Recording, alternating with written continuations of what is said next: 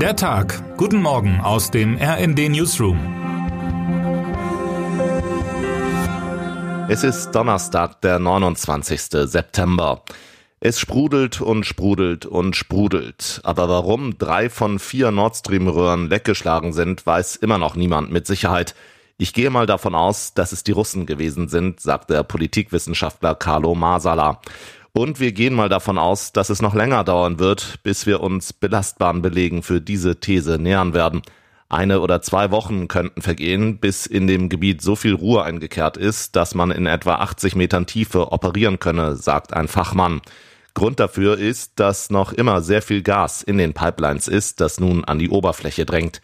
Ein weiterer Satz, den man gerade in diesen Zeiten nicht lesen möchte, auch im NATO-Hauptquartier, wo die Lecks am Mittwoch das Topthema in den Besprechungen der Militärs waren, herrscht eine gewisse Ratlosigkeit. Was aber bisher klar ist, das ausströmende Gas ist extrem klimaschädlich. Nach unseren Berechnungen kann das Gasleck acht Monaten der CO2-Emissionen von Dänemark entsprechen, schreibt Mats Flarup Christensen, Chef von Greenpeace Nordics.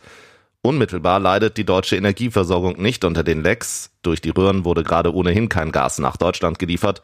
Unsere Speicher sind noch gut gefüllt, Gaspreise sind allerdings kurzfristig gestiegen.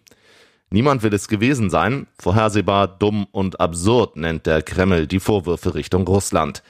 Nicht wegen der möglichen Sabotage an den Röhren, sondern wegen der unsäglichen Referenten in besetzten ukrainischen Gebieten hat die EU-Kommission gestern den Weg für weitere Sanktionen gegen Putins Regime bereitet.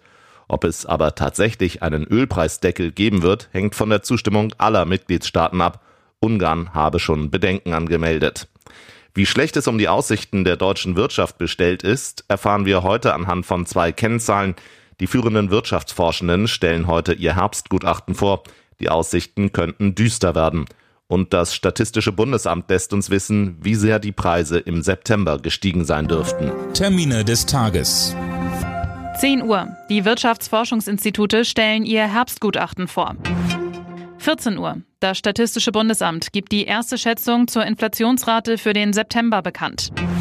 Und die Herbstvollversammlung der Deutschen Bischofskonferenz der Katholischen Kirche endet. Wer heute wichtig wird. Ein wichtiger Tag für den neuen Volkswagen-Konzern. Porsche geht an die Börse. Oliver Blume führt beide Unternehmen. Und damit wünschen wir Ihnen einen guten Start in den Tag. Text Christian Palm, am Mikrofon Tim Britztrup und Jana Klonikowski. Mit rnd.de, der Webseite des Redaktionsnetzwerks Deutschland, halten wir Sie durchgehend auf dem neuesten Stand. Alle Artikel aus diesem Newsletter finden Sie immer auf rnd.de slash der Tag.